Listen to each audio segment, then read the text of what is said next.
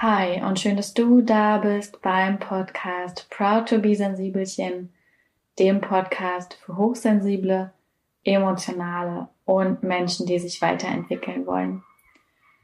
In der heutigen Folge möchte ich das Thema Alleinsein und oder Einsamsein aufgreifen.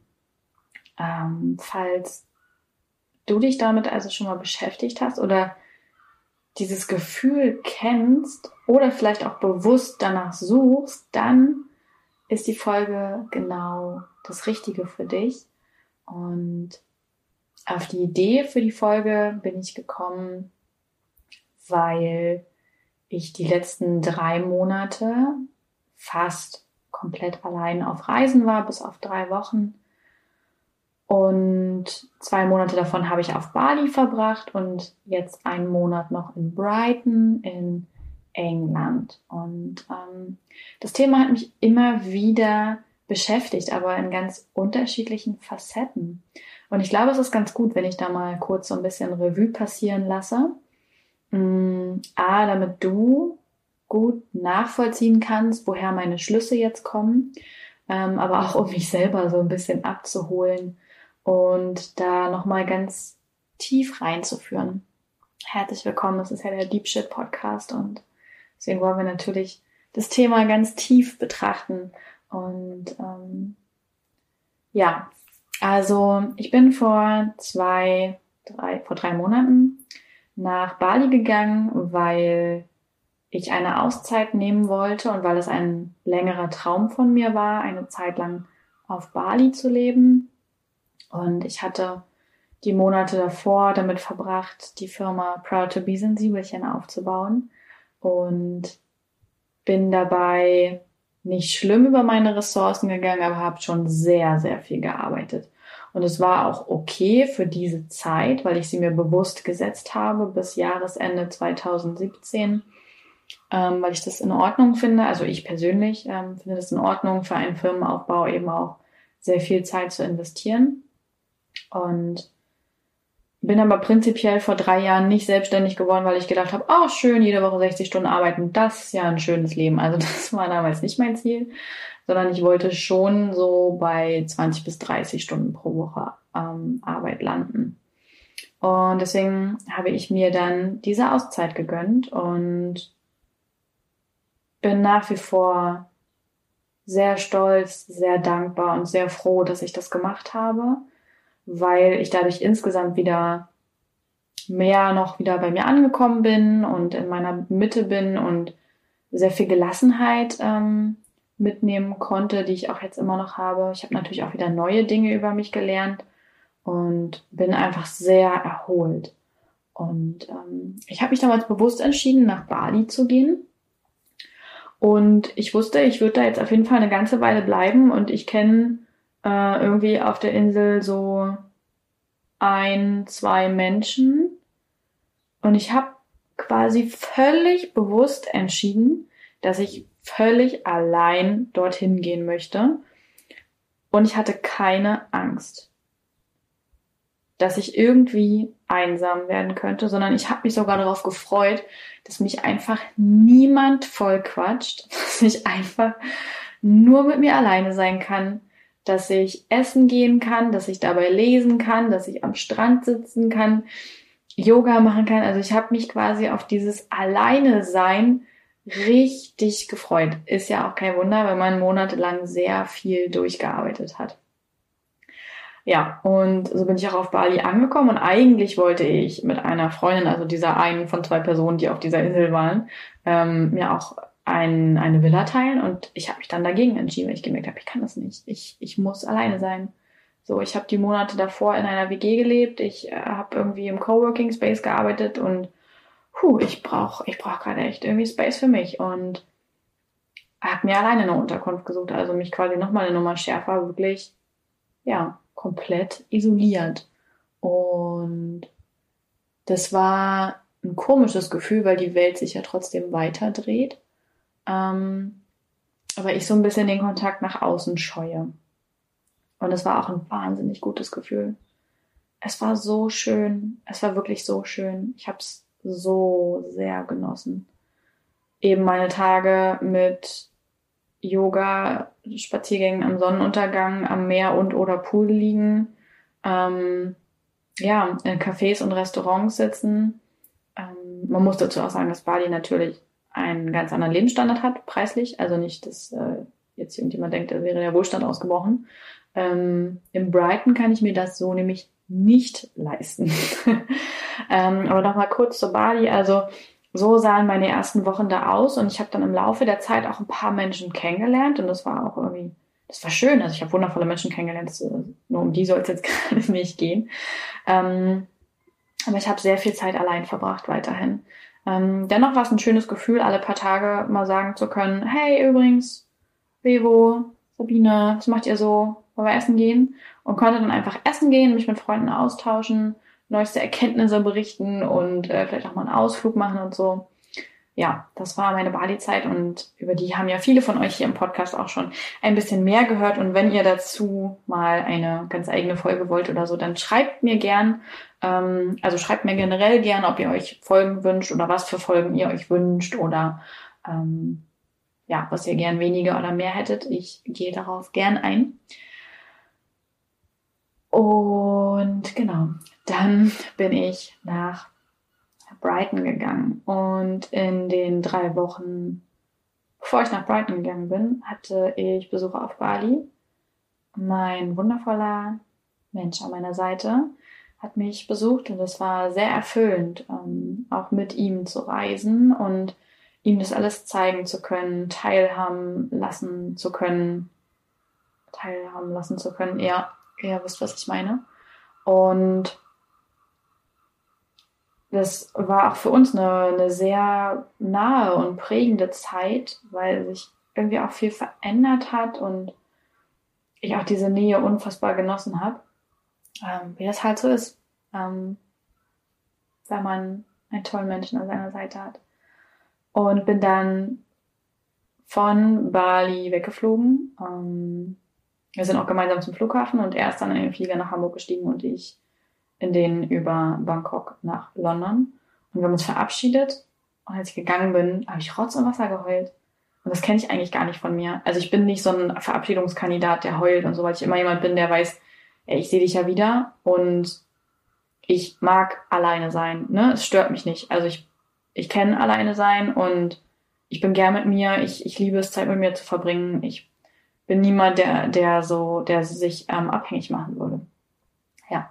Dennoch habe ich im Flughafen Rotz und Wasser geheult und war erschrocken über mich selbst und konnte überhaupt gar nicht aufhören zu weinen und habe dann doch versucht, eine Sprachnachricht an eine Freundin zu schicken, in der ich aber auch immer mehr geheult habe und habe irgendwann das Handy weggelegt und habe gedacht, so, jetzt gucken wir erstmal Flugzeuge an, äh, trinken dabei viel Wasser und dann sortieren wir doch mal kurz, was hier vorgeht in deinem Kopf. Und das habe ich dann auch versucht, aber ich konnte es nicht so richtig, ähm, nicht so richtig greifen. Und ich habe aber irgendwann ähm, mich selber wieder so ein bisschen beruhigt und habe aufgehört zu heulen und ja, mich auf meinen 16-Stunden-Flug gefreut. Plus 5 Stunden Aufenthalt in Bangkok. Und dann ging es auch. Also ich mag Fliegen sehr gern und ich mag auch alleine fliegen sehr gern. Ich mag auch alleine fliegen auf Langstrecken sehr gern. Ähm, ich, ich mag einfach so, ich habe mir veganes Essen bestellt und habe dann irgendwie vegan gegessen und geile Filme geguckt, habe gelesen, sieben Stunden geschlafen. Also ich bin so ein Paradebeispiel für im Flieger völlig abschal abschalten. Ich nehme die Worte der Stewardess immer sehr ernst, so, ne?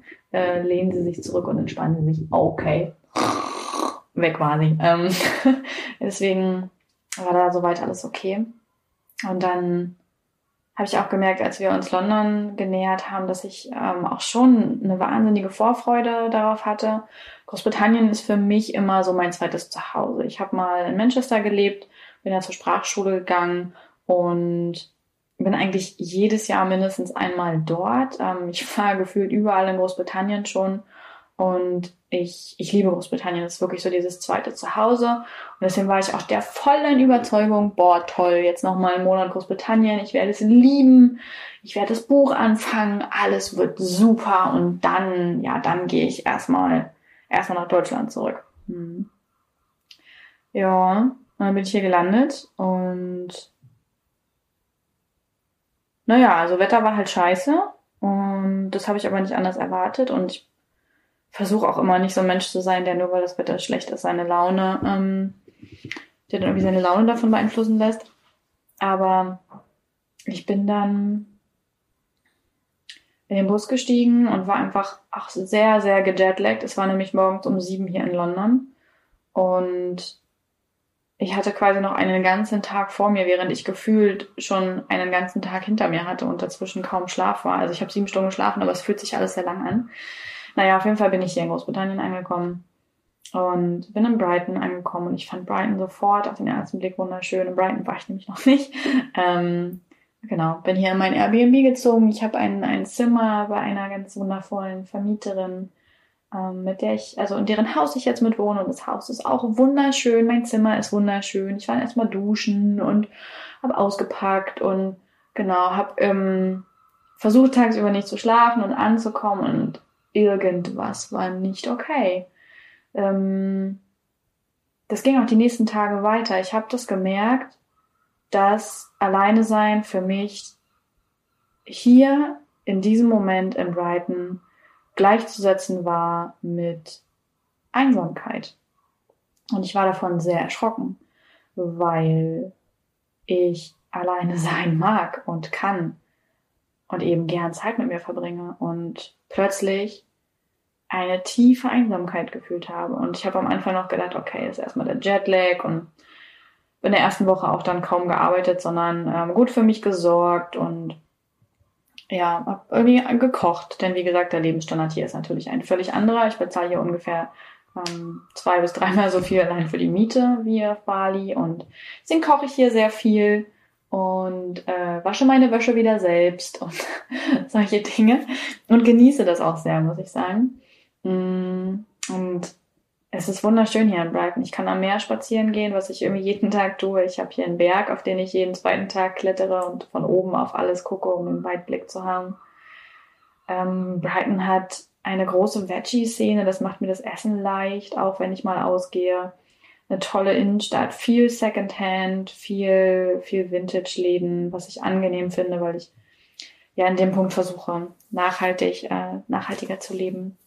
Und Genau, und das war alles toll und, und ich wollte auch unbedingt noch mal in Großbritannien leben und ich konnte mir keinen passenderen Ort vorstellen, dieses Buch zu schreiben. Und ich war unendlich einsam. Und ich habe das dann auch kommuniziert bei Instagram und habe sehr viel ähm, positive Reaktionen natürlich bekommen, die mir zugesprochen haben.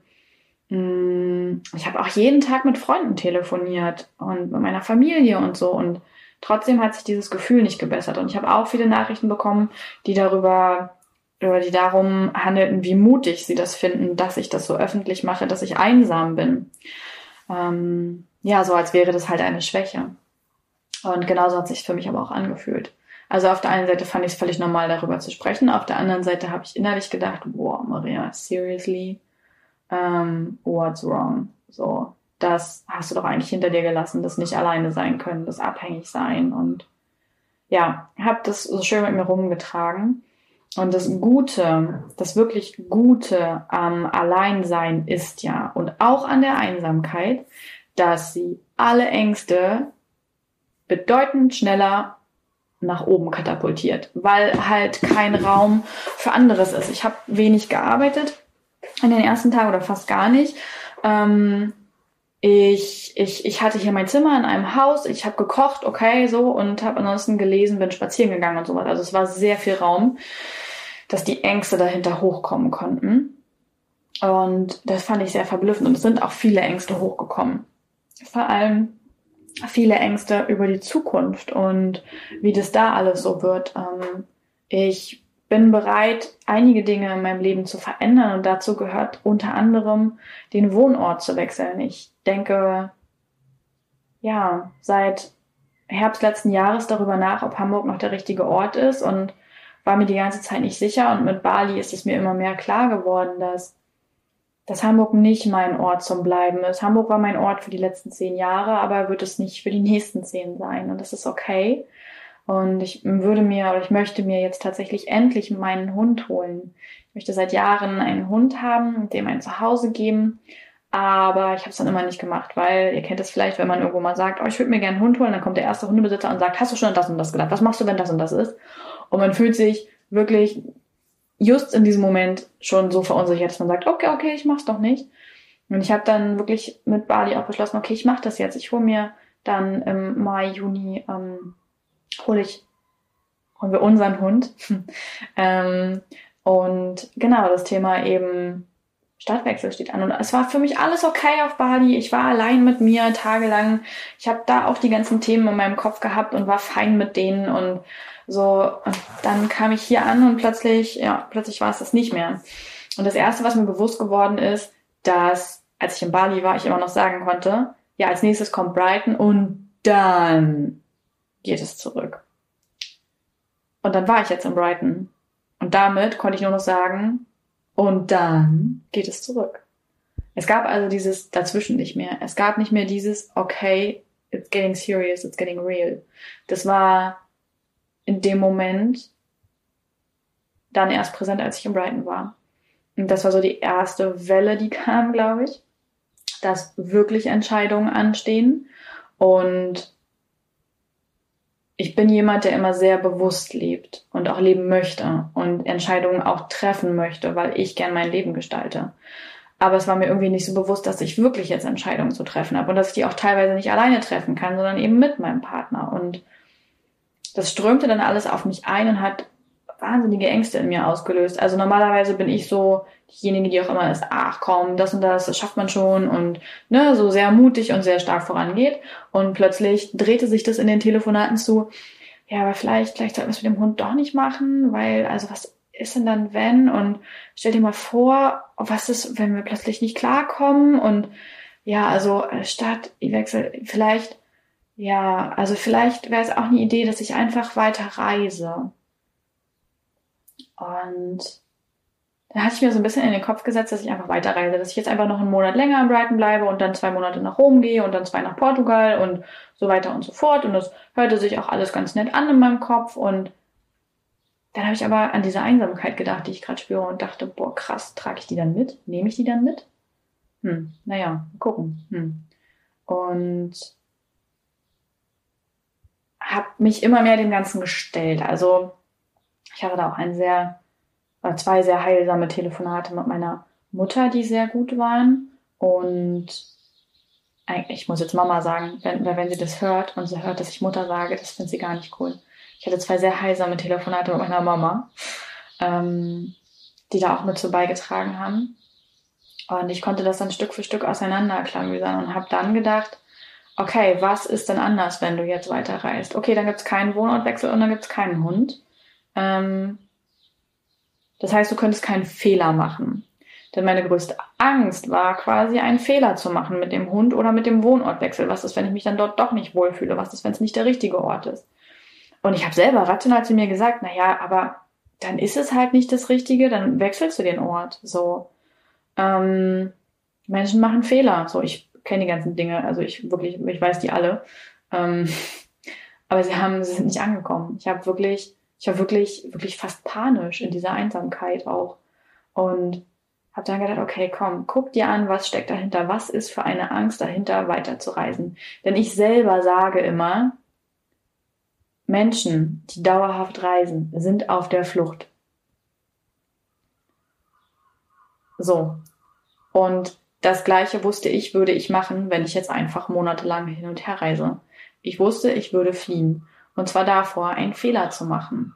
Und das war so eine sehr heilsame Erkenntnis, weil ich glaube, auf die eine oder andere Art und Weise macht das jeder von uns. Ähm also dieses Alleinsein umgehen, um nicht einsam zu sein, um nicht die Ängste anzugucken ähm, und im zweiten diesen Fluchtmodus einschlagen. Ich glaube, dass das sehr, sehr viele Menschen machen. Wir haben ja alle so, so schöne Verdrängungsmechanismen oder Verteidigungsmechanismen. Und versteht mich an dieser Stelle nicht falsch. Ich bin niemand, der sagt, oh, du musst niemals allein sein. So, doch, allein sein ist schon auch was, was man wirklich können sollte, weil du bist der Mensch, mit dem du es bis zum Rest deines Lebens aushalten musst. Und möchtest hoffentlich. Ähm, und das lernt man besser früher als zu spät, dass das wirklich sehr schön ist, mit sich alleine Zeit zu verbringen, mit sich allein essen zu gehen, Bücher zu lesen, in der Badewanne zu liegen, was auch immer du dabei machen möchtest. Ähm, darum geht's in dieser Podcast-Folge nicht. Also das setze ich einfach mal voraus, dass man prinzipiell alleine sein kann, sondern diese Einsamkeit. Und Genau, das war halt das eine, dass wir dennoch, glaube ich, ver häufig vermeiden, in diese starke, ähm, in dieses lange Alleinsein vor allem zu gehen. Und ich halt durch diese positive Erfahrung aus Bali dachte, ja, das machen wir jetzt nochmal in Brighton. Da ist überhaupt gar keine Sau, da kennst du niemanden. Na klar, das ist für einen Monat total toll, einfach in der völligen Isolation zu leben. Ähm, und dazu muss ich sagen, wäre ich vorher nicht auf Bali gewesen, sondern wäre aus diesem Arbeitsmodus gekommen, würde ich das wahrscheinlich auch total geil finden. Aber es ist jetzt mein dritter Monat quasi, in dem ich fast komplett alleine bin. Und so gern ich auch mit mir alleine bin und das auch kann, ähm, ist halt auch irgendwann der Punkt erreicht, an dem ich hab, ich bin echt satt. Also ich bin satt. Ich bin ich bin total fulfilled, ich bin mega gelassen, ich weiß, wo ich hin bin, ich weiß, wer ich bin, ich bin voll in meiner Mitte, ich mache jeden, jeden Morgen Yoga, ich bin so entspannt, ich weiß gar nicht, wohin mit meiner Zeit. Und dann bist du halt völlig allein. Und dann kommt nämlich das Thema Einsamkeit. Und vor dem laufen wir alle gern weg. Und mein Fluchtmodus wäre in dem Moment Reisen gewesen. Und ich war schon mal ganz froh, dass ich mir das eingestanden habe, dass wenn ich reisen würde, naja, dann brauche ich halt weniger Geld, dann muss ich nicht beweisen, dass das mit der Firma wirklich läuft, dann muss ich eben nicht gucken, ob es die richtige Stadt ist, dann gibt's halt keinen Hund, für den ich Verantwortung trage, sondern dann gibt's einfach nur mich und wenn mir halt irgendwo nicht so richtig gefällt, macht nichts, dann wechsle ich halt den Ort. Das ist so ein so ein Ding unserer Generation, finde ich, was wir sehr viel machen. Bloß nicht festlegen, bloß keine Verantwortung übernehmen. Was? Beziehungen? Nee, komm, lass mal Affäre bleiben.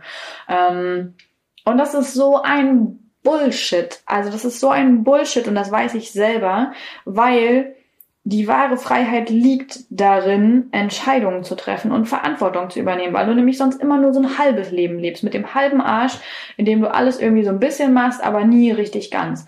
Und ich hatte da eben dieses wundervolle Telefonat mit meiner Mama, in dem ich da ganz ehrlich drüber gesprochen habe und gesagt habe, ähm, Klar, ich würde damit Problemen aus dem Weg gehen, aber ich würde weglaufen. Ich würde einfach weglaufen. Und ich kann doch nicht immer wieder weglaufen vor den Träumen, die ich habe. Ich kann doch nicht immer wieder in die Flucht gehen. Ich will diese Dinge doch leben. Was hält mich denn davon ab? So. Und am Ende dieses Telefonates, ich weiß nicht mehr genau, wie wir da hingekommen sind, ähm, habe ich für mich einfach gewusst, es ist das Thema Verantwortung. Es ist das Thema Verantwortung. Hinter dem Thema mit dem Hund steckt Verantwortung. Hinter dem Thema mit der Wohnung, für die man eine Wohnung aufgibt, eine Stadt verlässt, in eine andere Stadt geht, dahinter steckt Verantwortung. Und das, wovor ich Angst hatte, das, was diese Einsamkeit so hochgeschleudert hat, ist das Thema Verantwortung. Und vor der hatte ich so viel Angst, dass ich völlig aus meiner Mitte gekommen bin, in einer super niedrigen Energie war, sehr von meinen Ängsten bestimmt und mal wieder in dieses alte Gefühl eintauchen konnte von früher, was ich eigentlich gar nicht mehr so richtig kenne. Und das hat mich erschreckt. Mm. Und dann habe ich für mich beschlossen, nee, nee, mache ich so nicht. Und habe gedacht, nein, ich, ich werde nicht weiter weglaufen. Ähm, ja, Verantwortung macht Angst, aber ist okay. So, ich gebe der Angst die Hand, ich höre einfach nicht auf, über die Angst zu reden. Und so habe ich in den letzten Wochen viele Telefonate mit Freunden, meiner Mama, mit meinem Partner geführt, ähm, über eben jene Angst. Und das Gute an der Angst ist, wenn man ihr die Hand gibt, wird sie weniger. Ähm, wenn man ihr zuhört, wird sie vor allem weniger, wenn man darüber spricht. Denn hinter der Angst steckt immer eine positive Absicht. Ist nicht so, als würde unser Gehirn sich denken, ach, ich schmeiß mal hier eine Portion Angst für alle. Super, habt ihr Spaß? Ähm, sondern dahinter steckt immer eine positive Absicht. Wie in meinem Fall, diese Angst vor Verantwortung, diese Angst, einen Fehler zu machen, diese Angst, abgelehnt zu werden dann. Und so habe ich aber sehr viel Zeit damit verbracht, darüber zu reden. Und das war sehr, sehr gut. Also der erste Punkt quasi, ne? Ganz bewusst in die längere, in das längere Alleinsein gehen. Ganz bewusst.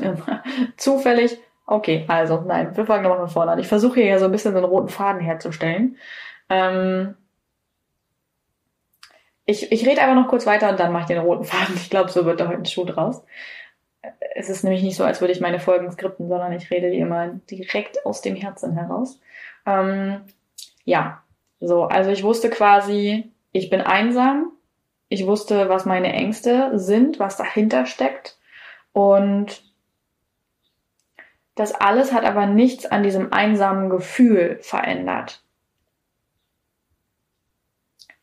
Ich, mir ist dann bewusst geworden, dass eben nach Bali jetzt Brighton ist und dass damit Entscheidungen anstehen und dass ich mich offensichtlich etwas schwer damit tue, die zu fällen und dass es ein wenig in mir rumort und es etwas Zeit braucht und dass es okay ist. Ähm, und es mir jetzt auch schon bedeutend besser geht und ich einfach ja Entscheidungen treffen konnte und damit geht's einem ja, wie gesagt, besser, als wenn man ewig in diesem Meer aus Möglichkeiten schwimmt und doch nichts macht. Ähm, aber diese Einsamkeit ist geblieben. Ähm, und damit habe ich mich auch dann nochmal sehr viel auseinandergesetzt. Und bin sehr viel verständnisvoller und weicher auch in diesem Punkt geworden, weil ich früher so jemand war, der hätte knallhart immer gesagt, ja, allein sein, jetzt stell dich mal nicht so an, also allein sein, das kann halt wirklich jeder. Und ja, allein sein kann man auch und soll man auch.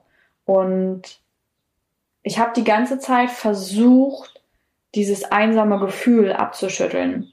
Also ich, ich, ich fülle hier meinen Tag, meine Zeit mit unfassbar schönen Dingen. Ich ähm, arbeite und schreibe ein wenig. Ich mache Ausflüge. Ich gehe spazieren. Ich koche. Also ich mache wirklich ganz, ganz viele tolle Dinge und habe einen sehr erfüllten Tag. Und den Tag zu füllen ist auch nicht das Problem. Es ist der Abend, der kommt. Und es ist das einsame Gefühl am Abend. Und das konnte ich mir selber die ganze Zeit nicht nehmen. Und ich bin sehr viel, ja, milder in meiner Einstellung gegenüber anderen Menschen geworden, ähm, die offen darüber sprechen, einsam zu sein, weil es nämlich keine verfickte Schwäche ist, sondern weil es eine verfickte Stärke ist, zu sagen, ja, ich bin manchmal einsam. Und ich weiß nicht, warum das niemand tut.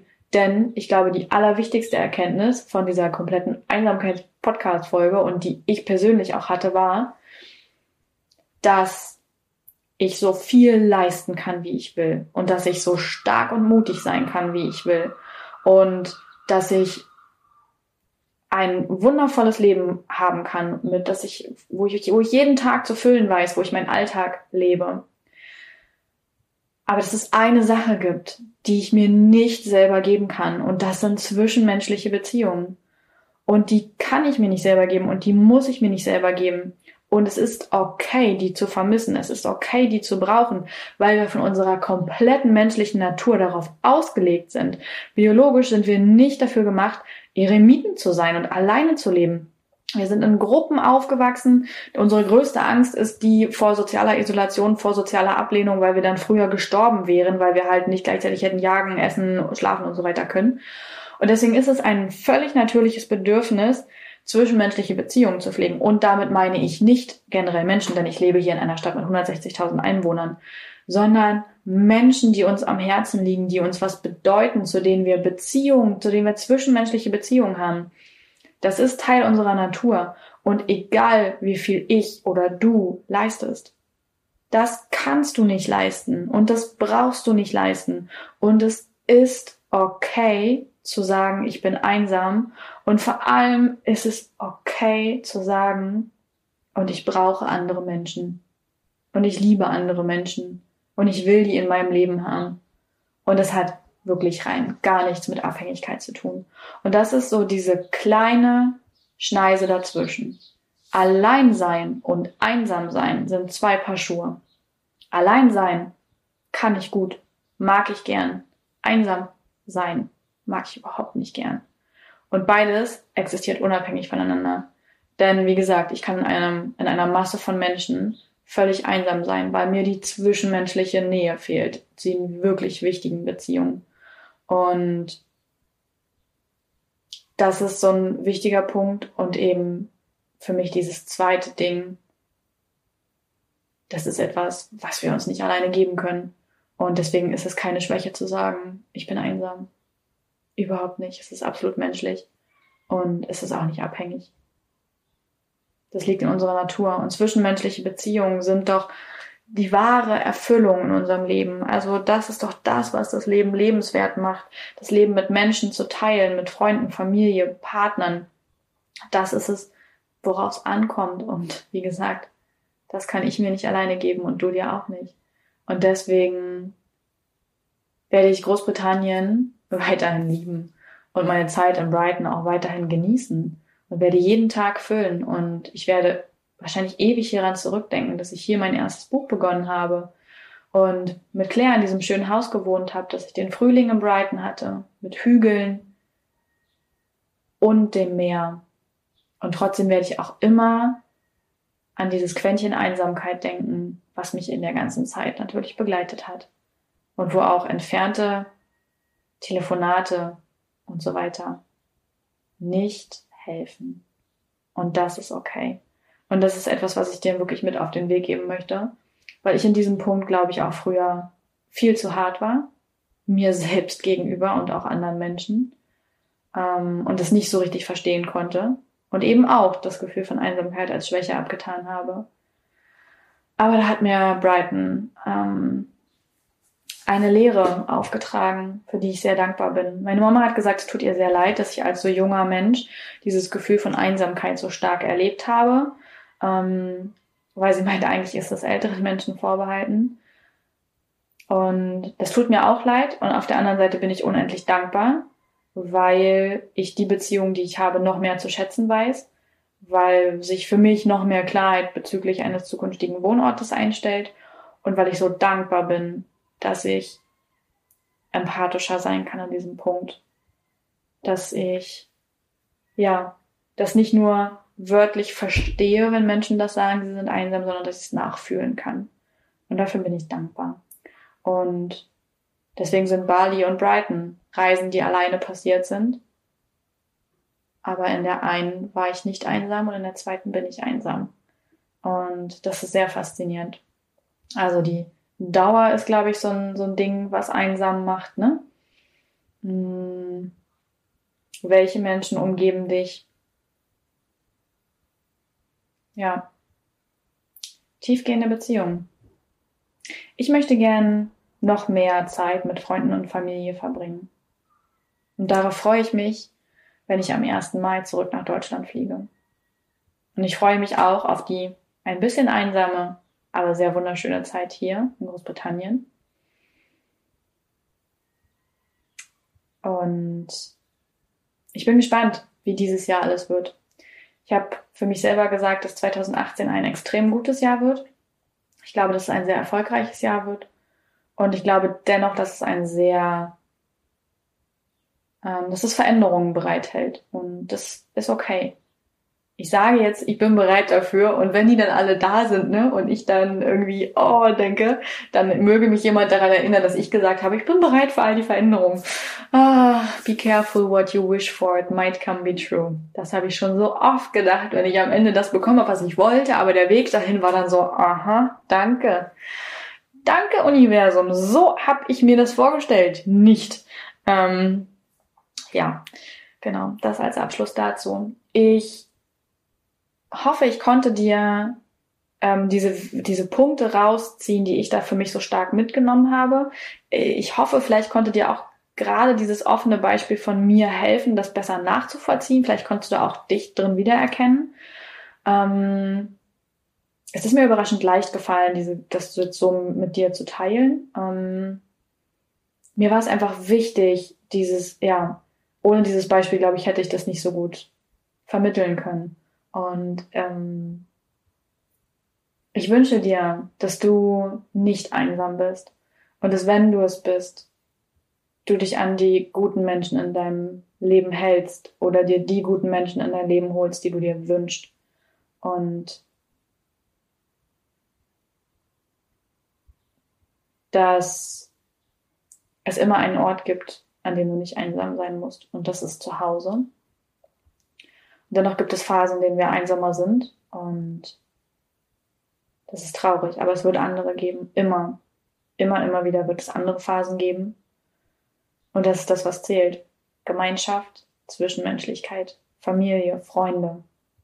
Das ist es, woraus es ankommt. Alle Erlebnisse, alle Erfolge der Welt bedeuten nichts, wenn du alleine bist.